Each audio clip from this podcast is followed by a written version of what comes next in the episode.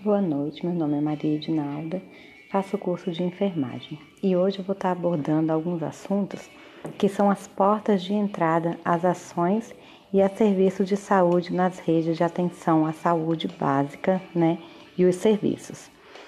Então, são de atenção primária, de atenção de urgência e emergências, essas são as portas de psicossocial especiais de acesso aberto.